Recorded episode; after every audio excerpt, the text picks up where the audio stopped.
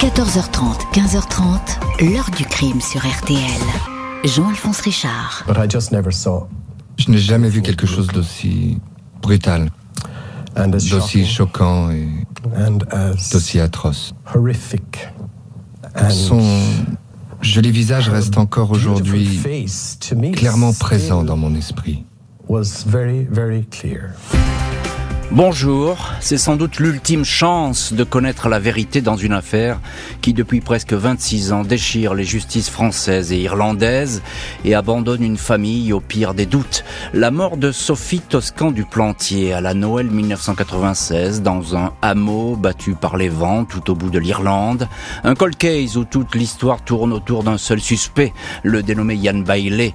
Insaisissable même si la France le considère depuis longtemps comme coupable et l'a d'ailleurs condamné en son absence à 25 ans de prison. On croyait l'affaire promise à l'oubli, mais l'Irlande vient de décider de relancer le dossier. Sophie Toscan du Plantier va donc réexaminer le cas Yann Bailey.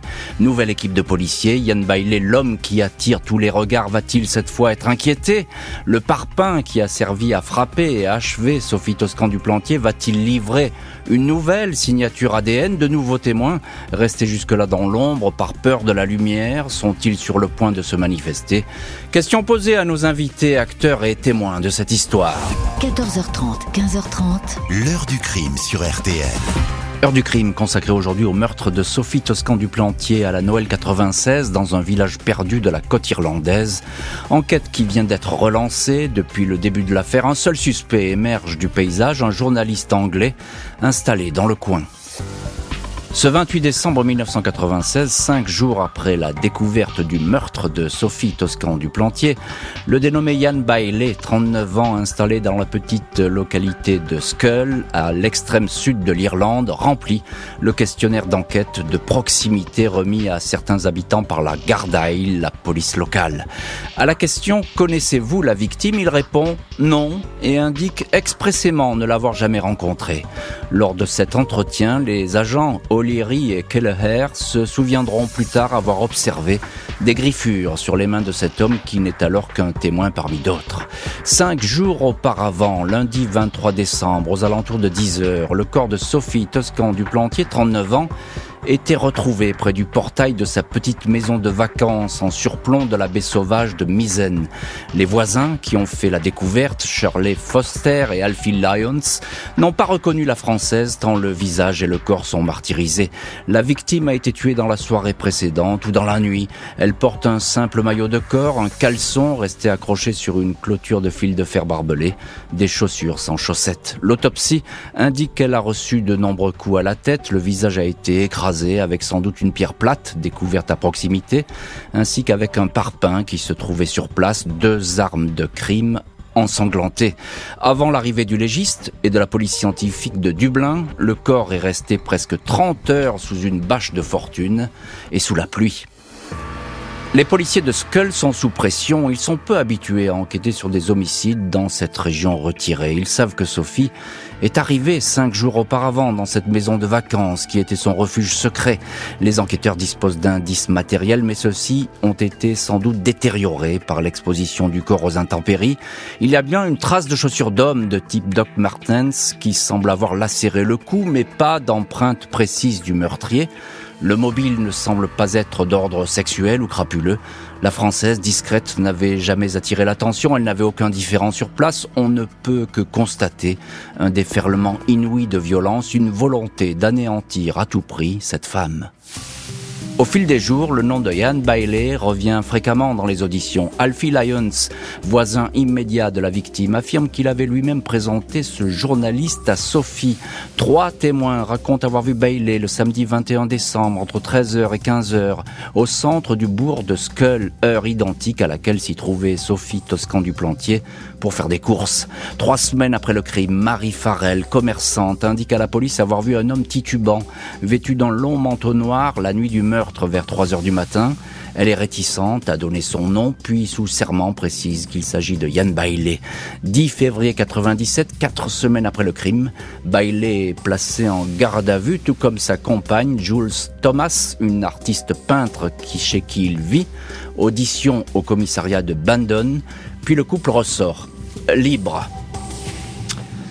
Et c'est peut-être ce jour-là, avec cette courte garde à vue, que l'enquête s'est figée. Oh, on est là trois semaines après le crime et dès le début, il y a un seul nom qui émerge, c'est celui euh, et véritablement euh, de Bailey. Bonjour maître Alain Spiliart. Bonjour. Merci beaucoup d'avoir accepté l'invitation de l'heure du crime. Vous êtes avocat de la famille de Toscan du Plantier. On écoutera euh, tout de suite ensuite votre, votre, un de vos clients, Pierre-Louis Baudet-Vigneault, fils de Sophie. vous êtes l'avocat de, de, cette famille avec maître Laurent Petiti et maître Marie Dosé. Il, il, faut bien préciser maître, tout de suite, parce que c'est rare dans une enquête criminelle, tout de suite il y a un suspect. Hein. et ça va très vite, c'est Yann Bailey. Très rapidement, il y a eu un, euh, certain nombre d'éléments qui ont montré que Yann Bellet, toutes les pistes convergeaient vers euh, Yann Bellet. Et c'est la raison pour laquelle il a été mis en garde à vue, une première fois en garde à vue, euh, en février 1997. Pourquoi il est, il est mis si vite hors de cause? On peut s'interroger, ça va très vite. Il y a que quelques heures de garde à, vue. La garde à vue à l'époque en Irlande durait 12 heures, deux fois 6 heures. Et donc, cette première garde à vue n'a pas été suivi d'une inculpation par le directeur des poursuites publiques. Et ensuite, il y a une deuxième garde à vue en février 1998, l'année d'après. Donc, ouais, en tout cas, dans tous les cas de figure, ça va euh, assez vite, du, à la fois du côté de la, pas de la mise en cause, on le, point, on le pointe du doigt, mais on, l'enlève tout de suite, effectivement, des, des investigations. Non, on l'enlève pas des investigations. Il est toujours resté sous investigation de, de, la police, de la police irlandaise parce qu'il faisait des déclarations contradictoires. Il demandait à changer son témoignage et tout convergeait, mm. euh, tout convergeait vers vers lui. Il y a une chose qu'il faut, qu'il faut savoir, c'est que effectivement, le, le, corps de la victime est resté longtemps, comme vous l'avez dit, 30 heures, une bâche, 30 heures. Ça n'a pas permis de, de, de déterminer l'heure euh, de, de, la mort de, Madame Sophie Toscan du Plantier et, et altérer la, la possibilité de, trouver des, des, des, éléments ADN. Il y a eu également un deuxième élément qui figure dans l'arrêt de la Cour d'assises de Paris, à savoir que la saisie des, vêtements de Yann Belen n'est intervenu que début février 90. Exactement. Et on va en parler de ces retards dans l'enquête parce que ça, on a l'impression qu'on se hâte lentement, comme on dit. Bonjour Pierre-Louis Baudet-Vigneault. Bonjour. Merci beaucoup d'avoir accepté vous aussi l'invitation de l'heure du crime et d'être dans le studio aujourd'hui de l'heure du crime. Vous êtes le fils de Sophie Toscan du Plantier et vous menez euh, depuis euh, des années euh, ce combat pour essayer d'atteindre la vérité. Un mot, parce qu'on va en reparler. Est-ce que vous êtes aujourd'hui satisfait, confiant avec cette relance de l'enquête de la part des autorités irlandaises? Alors, comme vous l'avez rappelé déjà, il faut, il faut dire qu'aujourd'hui on a un coupable, puisque Bailey a été condamné, condamné en France. En France par une cour d'assises euh, il y a maintenant trois ans. Euh, l'enquête qui n'avait jamais été stoppée en Irlande a donc redémarré, euh, mais donc on est dans la continuité. C'est effectivement une nouvelle équipe qui va intervenir dans dans l'investigation compliqué euh, de ce crime qui a eu lieu effectivement il y a 26 ans, puisque en 26 ans beaucoup de choses se passent et la plupart des témoins qui ont qui sont dans le dossier, euh, soit sont devenus séniles, soit sont morts, soit... Euh, oui, il y a beaucoup de disparus, on y reviendra là-dessus. L'eau a coulé, donc c'est un, une nouvelle étape grave, ambitieuse de, de l'Irlande, je pense qu'il y a une pression médiatique, euh, une pression de l'opinion publique. Il y a eu un certain nombre de choses qui ont été réalisées, euh, aussi bien sur Netflix que euh, sur d'autres plateformes, aussi bien télévisuelles ou radio. Et donc je pense que l'Irlande a besoin d'aboutir à quelque chose sur ce crime. Et donc bah oui, nous nourrissons beaucoup d'espoir dans la famille que que ce nouvelle investigation ou la continuité de l'investigation qui a lieu depuis 27 ans aboutisse prochainement. Et on va y revenir effectivement avec cette volonté qui semble manifeste de la part des, policiers irlandais parce qu'ils en parlent beaucoup, ils sont animés par la volonté effectivement de donner une réponse à, ce, à ce dossier. Bonjour Guillaume Gendron. Bonjour. Notre troisième invité aujourd'hui dans, l'heure du crime et dans le studio de l'heure du crime, vous êtes journaliste à la cellule enquête de Libération, vous connaissez parfaitement ce dossier, vous êtes déplacé en Irlande, vous avez interrogé Yann Bailey, eh bien un mot sur lui justement. Euh, qui est-il ce suspect numéro un qui a l'air comme ça d'avoir, euh, et en tout cas l'enquête le dit, un profil éruptif, violent? Oui, alors euh, Yann Bailey, vous l'avez dit tout à l'heure, c'est un journaliste, mais au moment du crime, c'est un journaliste qu'on pourrait qualifier de has-been, il écrit quasiment plus.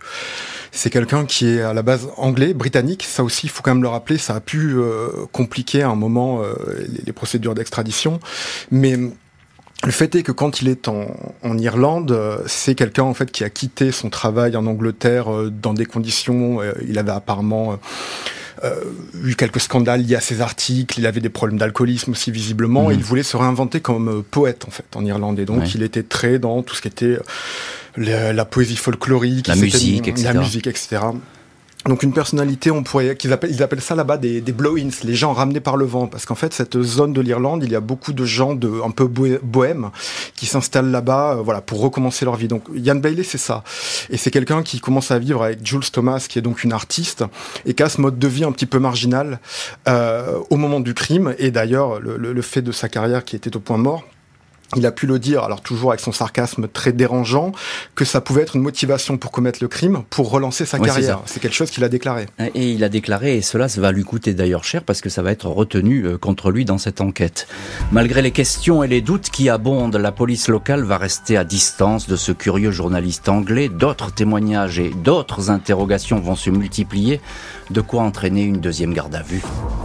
27 janvier 1998, soit un an et un mois après le meurtre de Sophie Toscan du Plantier, Yann Bailey est placé une deuxième fois en garde à vue. Tout au long des mois écoulés, la police irlandaise a conservé un œil attentif sur cet homme qui éprouve un certain plaisir à défier l'autorité. Les pièces saisies chez lui, seulement quatre semaines après le crime, n'ont pas apporté d'éléments confondants. L'analyse des vêtements placés sous scellés, dont un manteau sombre n'a rien donné.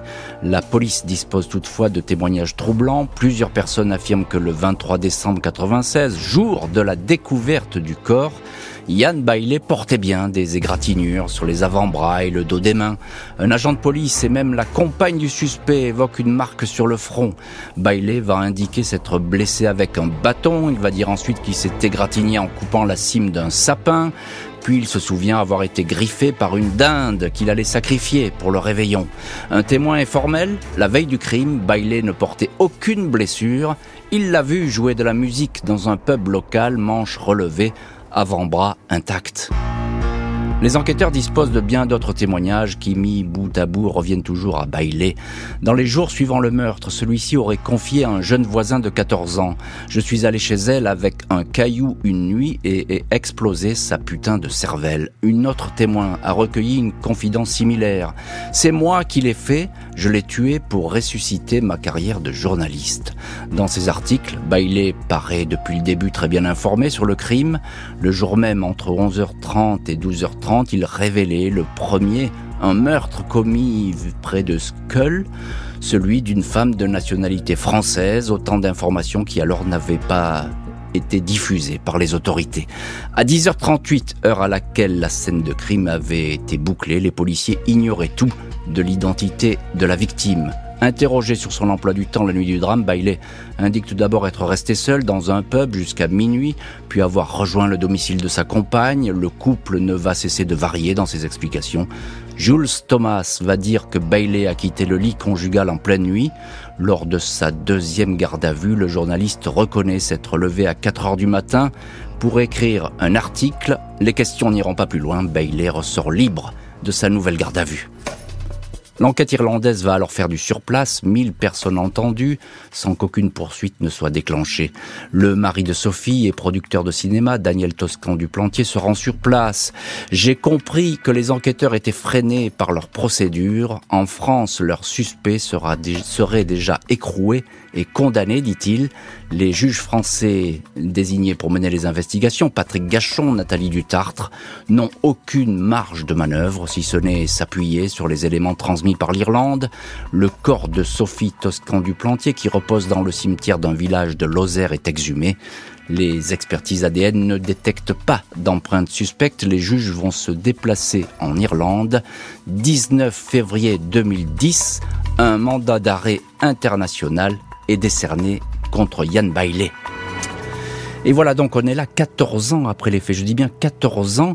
Euh, L'Irlande ne semble pas vraiment très active sur le dossier. En tout cas, on, ne s'affole pas pour euh, écouter une nouvelle fois Yann Bailey, même pour le poursuivre.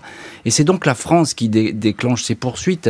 Euh, Pierre-Louis Baudet-Vigneault, fils de Sophie Toscan du Plantier. Pourquoi est-ce que la France, comme ça, s'active? Elle sent qu'il faut faire bouger le dossier parce que sinon, on va tout de suite, ça va être perdu?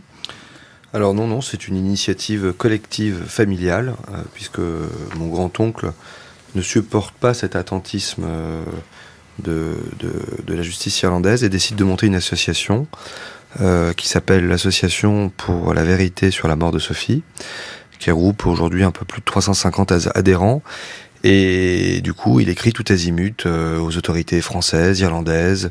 Il prend Dupont-Moretti comme euh, principal avocat et avec un peu de tambour, euh, effectivement, le, juge d'instruction français relance ses investigations et, et, met la pression un peu sur le système français. Et du coup, c'est c'est ce qui a permis de redémarrer l'investigation française et c'est cette investigation qui a débouché effectivement sur un procès en cour d'assises en 2019. Oui, c'est ça. Et c'est ça, ça a permis de, comme on dit, de tenir le dossier en, vie, si, hein, parce que exactement. Parce que sans, sans cet effort de la France, euh, c'est pas sûr Alors, c'est un effort de la France, mais c'est aussi un effort euh, de la famille. De la famille, bien sûr. Nous, euh, vous avez porté ce dossier. Nous sommes des victimes et on a dû mettre une pression, comment dirais-je, une pression euh, quotidienne euh, sur les autorités, sur les politiques. C'était pas facile. Hein, grâce aux médias, grâce à voilà, nous on est une famille de victimes, on vient de la Lozère euh, et on est on est on s'est agité comme on a pu.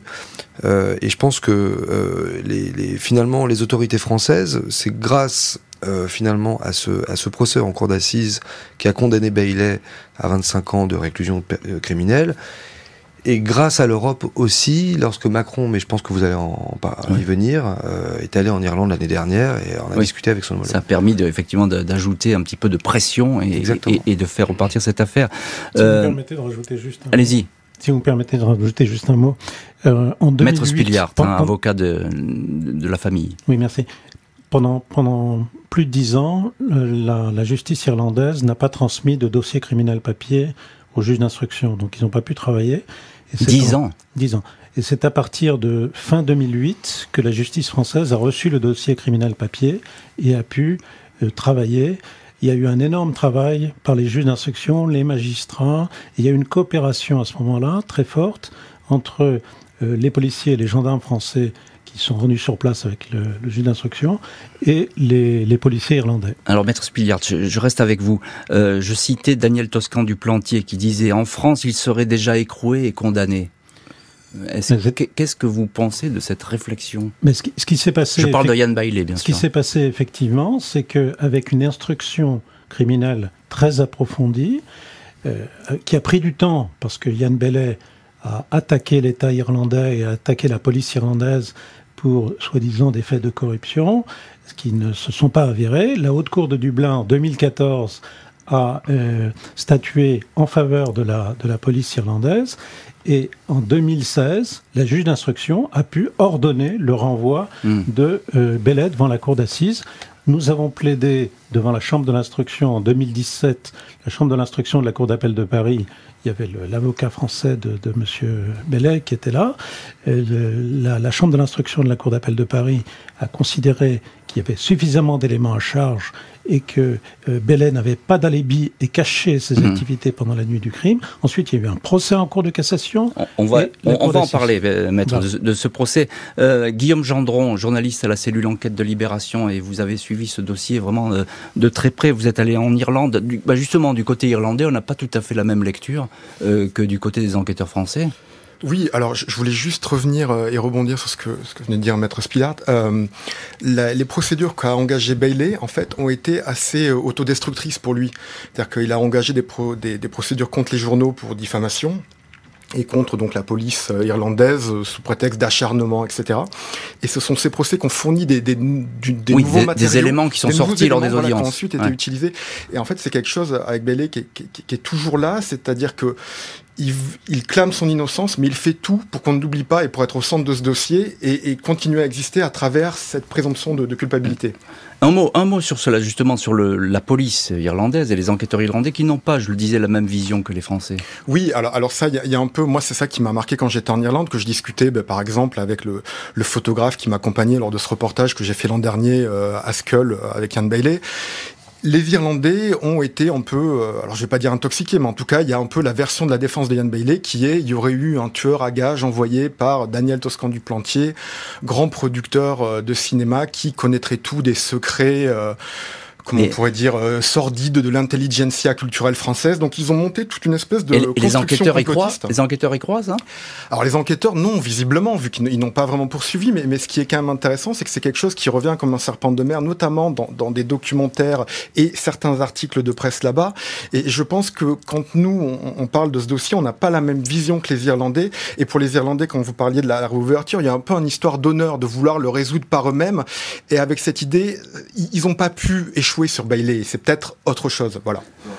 La justice française, plutôt démunie dans cette affaire, ne va pas baisser les bras pour autant. Le suspect numéro un est certes insaisissable, mais il sera quand même renvoyé devant un tribunal pour y être jugé. Ce 27 mai 2019, le procès de Yann Bailey s'ouvre devant la cour d'assises de Paris. La dernière juge d'instruction chargée du dossier, Nathalie Turquet, a tout mis en œuvre pour obtenir l'extradition du suspect. La bataille juridique a été mouvementée, mais l'Irlande a repoussé cette requête. Bailey est donc jugé en France en son absence. Quatre jours de procès au cours desquels les magistrats décortiquent le dossier, ils notent les explications peu convaincantes du suspect. Des experts affirment que ces griffures seraient en totale concordance avec les blessures constatées sur le, sur le corps de Sophie. Pour la justice française, Bailey a multiplié les mensonges, dissimulant le fait qu'il connaissait la victime, modifiant son emploi du temps le jour du meurtre. Les juges s'interrogent aussi sur le fait que le suspect connaissait avant l'heure la nationalité de la victime. Il a même proposé, le jour même, des photographies de la scène de crime. Il a vu la victime le samedi, il s'est absenté en pleine nuit, il a été vu à 3 heures du matin près de la maison de la victime, assure la cour d'assises. Les deux psychiatres et un psychologue qui se sont penchés sur le cas Bailey sans pouvoir le rencontrer évoquent une personnalité borderline, un homme égocentrique, violent et impulsif, soupçonné de passer à l'acte sous l'effet de l'alcool. En mai 96, six mois avant le crime, Yann Bailey a sauvagement agressé sa compagne, lui arrachant des touffes de cheveux et tentant même de lui crever un œil. Celle-ci avait refusé de porter plainte. Des carnets intimes saisis par la police décrivent encore un homme obsédé par le sexe et l'envie de posséder les femmes. 31 mai 2019, Yann Bailey est condamné à 25 ans de prison. Et Yann Bailey a accepté de nous confier quelques mots dans cette heure du crime. On le retrouve donc. Bonjour Yann Bailey. Euh, vous êtes le suspect numéro un, Yann Bailey, dans cette affaire, ce que vous démentez. Euh, vous continuez aujourd'hui à dénoncer un acharnement de la part de la France? Cela fait 25 ans que cette histoire me torture. Vous savez, j'ai rien à voir avec ce crime. Je n'ai jamais rien eu à voir avec tout ça. J'ai été piégé et c'est fatigant. Un mot sur ce procès où vous avez été jugé, je viens de le dire, vous n'étiez pas là. On a compris que vous vous estimez innocent et n'aviez pas de compte à rendre à la justice française. Un mot là-dessus.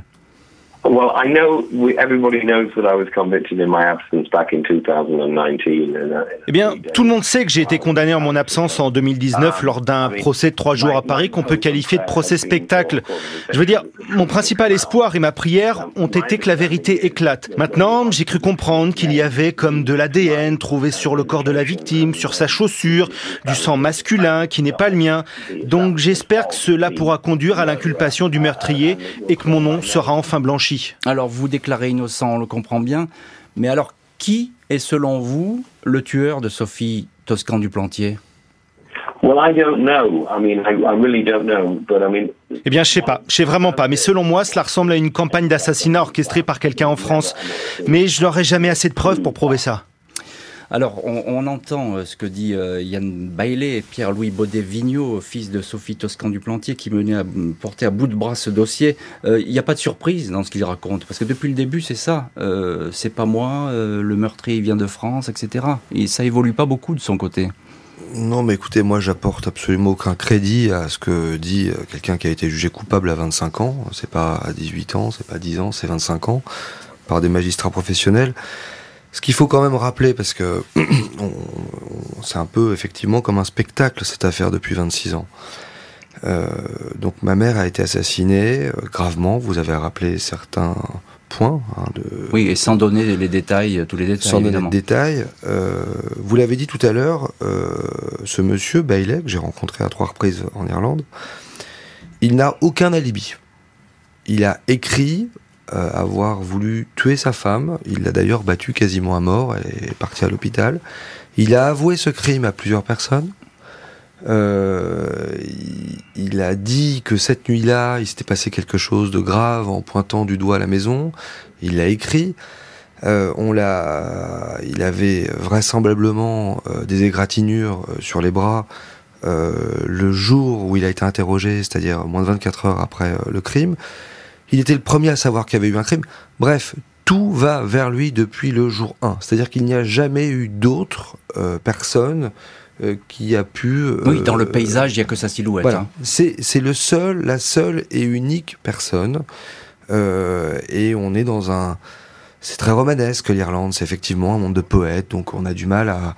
à voilà, il y a quelque chose de très mystérieux. Mm. Mais moi, j'essaye juste de ramener les choses très terre à terre. Il y a un assassin qui court en Irlande, qui a tué une femme, sauvagement, un pervers sexuel. Enfin, je, quand on a assisté à la cour d'assises, ce que, ce, que je souhaite à personne, euh, on lit des choses qui sont quand même complètement démentes. Et ce n'est pas à moi, je ne suis pas irlandais pour dire si cette personne euh, est coupable euh, pour les Irlandais. Je dis simplement depuis le départ qu'il y a suffisamment d'éléments euh, dans le dossier hmm. pour que les Irlandais puissent faire un débat public qui s'appelle un procès et qui finisse euh, sur cette histoire. Quoi, c'est pas possible. Une condamnation en France qui effectivement pèse lourd dans le dossier, impossible de l'ignorer. On croit alors que cette affaire va se refermer sans bruit, mais on se trompe. L'enquête va donc être relancée.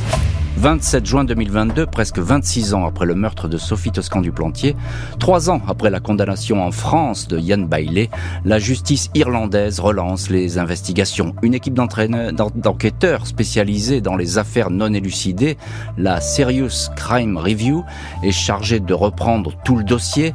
Depuis six mois, les commissaires Mac Tierman et O'Driscoll s'étaient discrètement plongés dans la procédure.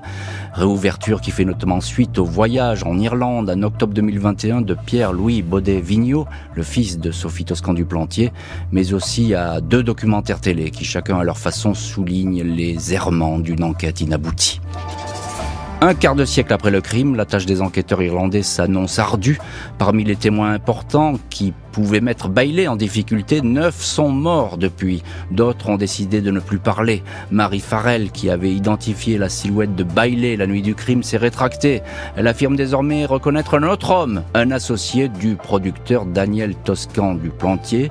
Les enquêteurs irlandais attendent beaucoup des nouvelles expertises ADN sur les pièces à conviction, les vêtements déchirés de la victime, ainsi que la pierre et le parpaing tachés de sang. Et on retrouve dans cette heure du crime l'un de nos invités, maître Alain Spiliart, avocat de la famille de Sophie Toscan du Plantier.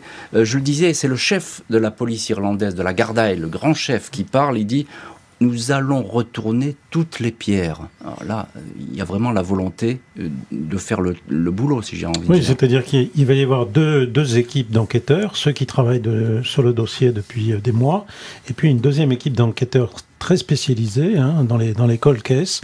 Euh, c'est une euh, Serious Crime Review, c'est ça Serious Crime Review Team qui a été créé en 2010 et qui est monté en puissance et qui a euh, la possibilité de travailler de façon extrêmement approfondie sur les interrogatoires et les recherches scientifiques.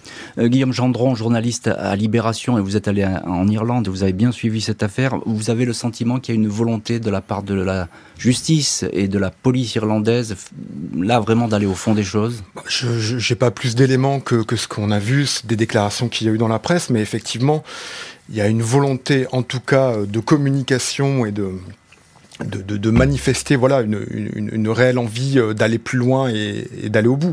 Après, c'est encore très tôt. Hein. On, ça a ah été rendu public en juin, donc tout frais, hein. il, est, il, est, il, est, difficile de tirer euh, des conclusions pour le moment. Mais je crois qu'ils avaient dit que les premières conclusions devraient tomber d'ici euh, la fin de l'année, peut-être le début de l'année prochaine. Donc ça pourrait être très rapide. Alors déjà, il y a, y a, un deadline, hein, comme on dit. Hein. Y a, on sait qu'il y a une date arrêtée peut-être pour la fin de ces investigations. Pierre-Louis euh, Baudet-Vigneault, vous êtes beaucoup impliqué dans cette histoire. Et je le disais, vous êtes allé en Irlande, vous, pour, pour essayer de, pousser. Vous avez pu rencontrer les enquêteurs. D'abord, est-ce qu'ils vous ont interrogé dans ce dossier? Alors, euh, c'est, la situation est un petit peu ubuesque, mais j'étais effectivement la seule personne qui allait en Irlande avec ma mère euh, une à deux fois par an pendant de nombreuses années. et je n'ai jamais été interrogé par la police irlandaise euh, dans le cadre de l'enquête. Jamais. Euh, il y a cinq ans, donc c'était un petit peu avant le procès en France, j'avais demandé à rencontrer le commissaire euh, de la région, ce que j'avais fait. Et l'année dernière, effectivement, lorsque j'ai fait un appel à témoins à la télé irlandaise, je suis passé euh, par le commissariat où j'ai demandé à rencontrer le, le, responsable des investigations de toute la région d'Ouest Cork. À ce moment-là, ils m'ont effectivement dit qu'il y avait une équipe de cold case qui regardait si le dossier était susceptible d'être réouvert. Alors, à mon grand étonnement, puisque euh, je pensais quand même qu'il y avait... Enfin, si ce dossier qui était un... Attention, c'est un dossier d'État là-bas. Hein. Oui, euh, c'est comme l'affaire Outreau en France. Mm. C'est monumental. Oui, une, une, énorme importance. Ouais. C'est-à-dire que le ministre de la Justice a été dé, défait de ses fonctions il y a trois ans à cause de cette affaire. C'est la police. Le procès que Bailey a fait aux journaux et à la police irlandaise il y a cinq ans a été le procès qui a coûté le plus cher en Irlande. Mmh. Donc euh, c'est une affaire d'État. Euh, et donc ils m'ont ils m'ont effectivement délivré le message qu'une équipe de cold case elle était en train de réétudier le dossier pour pouvoir peut-être. Donc là, je suis un peu euh, sorti de mes gonds et j'aurais dit que je souhaitais absolument rencontrer le responsable de cette équipe du cold case. Ensuite, j'ai envoyé des mails et finalement, au mois de juin, quelques heures avant que ce soit rendu public, ils m'ont appelé euh, pour me dire qu'effectivement, il y allait avoir une, une investigation euh, de cette équipe de cold case et qu'à ce titre-là, ils souhaitaient officiellement me rencontrer et rencontrer une mmh. partie euh, des membres de ma famille. Et je leur ai répondu que bah, je trouvais que c'était bien, que ça allait dans le bon sens, hein, encore une fois, et qu'il fallait que cette, cet entretien ait lieu sur les lieux du crime, puisque euh, dans la situation ubuesque que je rappelais précédemment, le, le DPP, qui est le procureur général, n'a jamais été sur les lieux du crime. C'est-à-dire qu'il préfère avoir une espèce de vision un peu objective euh, peu du lointaine, sujet, un, un peu, peu lointaine, mais il ne s'est jamais déplacé de Dublin.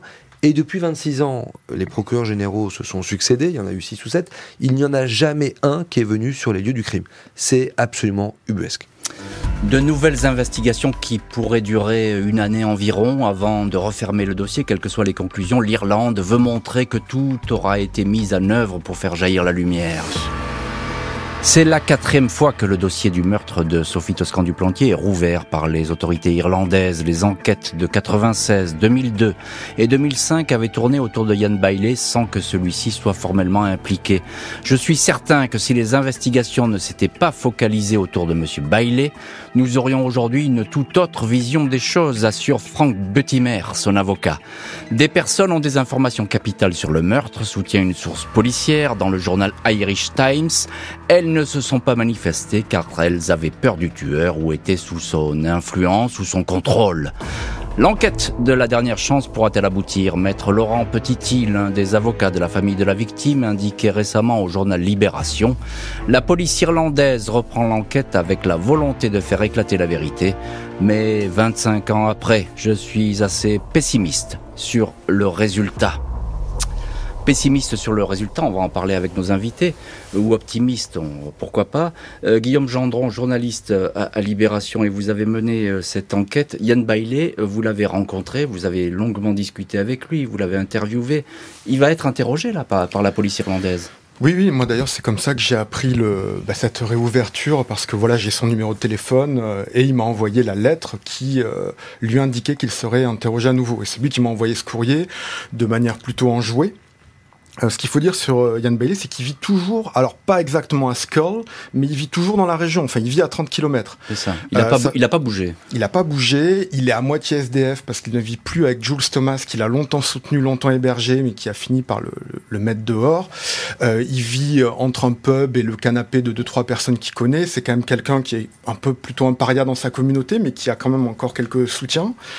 Et euh, le truc qui est étonnant quand on, le rencontre et quand on lui parle, c'est qu'il ne vit qu'à travers l'affaire. C'est-à-dire que il a une espèce de, d'égocentrisme qui fait que tant que ce dossier est ouvert, tant qu'il existe et tant qu'il est suspect, il existe. Et donc en fait, il ne veut pas être coupable, évidemment, parce que ça aurait des conséquences sur sa liberté, etc. Mais il ne veut pas qu'on l'oublie. Et donc il a cette espèce de, de, truc euh, presque pervers d'entretenir le feuilleton. Il donne beaucoup d'interviews, il est tout le temps en train d'appeler les journaux locaux, il participe à tous les podcasts possibles. Oui, mais il y, a du narcissisme chez ah, il, y a, hein. il y a une volonté de paraître. Euh, et, et, qui est avec ce, qu'on a dit. Hein. Il, y a, par exemple un, Nick Foster, un journaliste irlandais, qui a fait une grosse enquête récemment, qui est devenu son ami entre guillemets parce qu'il pensait qu'il allait prouver son innocence. Et puis au bout de six ans, aller manger chez lui, il a dit bah non, il est coupable en fait. et, et, et, Bailey, euh, il a vraiment sa table ouverte à tout le monde, à tous les journalistes, à, n'importe qui. Il y a même la chanteuse irlandaise Sinead O'Connor récemment qui a essayé de lui tirer les verres du nez. Enfin, c'est assez démentiel. Et voilà, il veut être au centre de l'attention tout en continuant à clamer son innocence pour la forme. Euh, Pierre-Louis Baudet-Vigneault, quand on entend ce, témoignage de Guillaume Gendron qu'il a rencontré et qui décrit très bien le personnage, qu'est-ce que ça vous évoque chez vous euh, On a l'impression qu'il fait du... Vous parliez de spectacle tout à l'heure, c'est une enquête qui avait, qui avait suscité beaucoup de spectacles, mais Yann Bailey, il en est l'acteur principal ou presque le metteur en scène parfois. Oui, alors je vais vous dire le fond de ma pensée, c'est qu'on apporte beaucoup de crédit à quelqu'un qui a été condamné. Et euh, aujourd'hui, euh, une certaine partie de l'opinion publique et des médias le voient effectivement comme euh, une bête de foire. Moi, je, je, je pense, en mon âme et conscience, qu'il a assassiné ma mère, qu'il l'a tué violemment, qu'il lui a défoncé la gueule. Et, et, donc je, je, je, suis stupéfait par toute la chantilly qu'on fait autour euh, et, et, à un moment donné, le fond, de savoir si on est l'ami de Bailey parce qu'on a passé 24 heures avec lui ou qu'on a dîné ou qu'on fait une enquête, c'est pas le sujet. Quoi. Moi, j'attends uniquement qu'il y ait un procès en Irlande. Euh, à un moment donné, je pense que les Irlandais et la France, nous sommes des peuples euh, amis, nous sommes des peuples euh, frère, euh, et, je ne vois pas pourquoi d'un côté il serait coupable et de l'autre côté il ne serait pas coupable. Donc il y a un alignement des choses. On est en Europe, on a envie de construire une nation euh, plurination unis et il faut qu'on regarde dans le même sens. il n'y a pas quelqu'un qui est coupable dans un endroit et pas coupable ailleurs. Et rester sur le dossier, c'est ce que vous nous dites, Pierre-Louis Baudet-Vigneault, évidemment, ne jamais perdre le dossier des, vieux, des yeux. Et vous ne le perdez pas des yeux, maître Alain Spiliart. Vous êtes l'un des avocats euh, de, de la famille euh, de Sophie Toscan du Plantier. Juste en un mot, parce qu'on arrive au bout de l'émission, votre confrère, maître Petiti, disait Je suis assez pessimiste sur le résultat. Moi, je partagez ce sentiment Je pense que nous sommes, nous sommes tous, y compris mon confrère, prudent, vigilant et combatif. C'est ça. Donc, euh, mais il y a quand même, encore une fois, il faut le dire, c'est une étape importante. Ah, c'est hein, une étape importante. Qui, se joue en ce moment en Irlande et que vous allez suivre euh, pas à pas pendant cette année qui arrive, et puis ça va durer à peu près 12 mois. Hein, Absolument. Merci beaucoup, euh, maître Spiliart, Alain Spiliart. Merci Pierre-Louis Baudévigno, Guillaume Gendron d'avoir été les invités de l'heure du crime. Merci à l'équipe de l'émission, Justine Vigneault, Marie Bossard à la préparation, Boris Pirédu à la réalisation. L'heure du crime, présenté par Jean-Alphonse Richard sur RTL.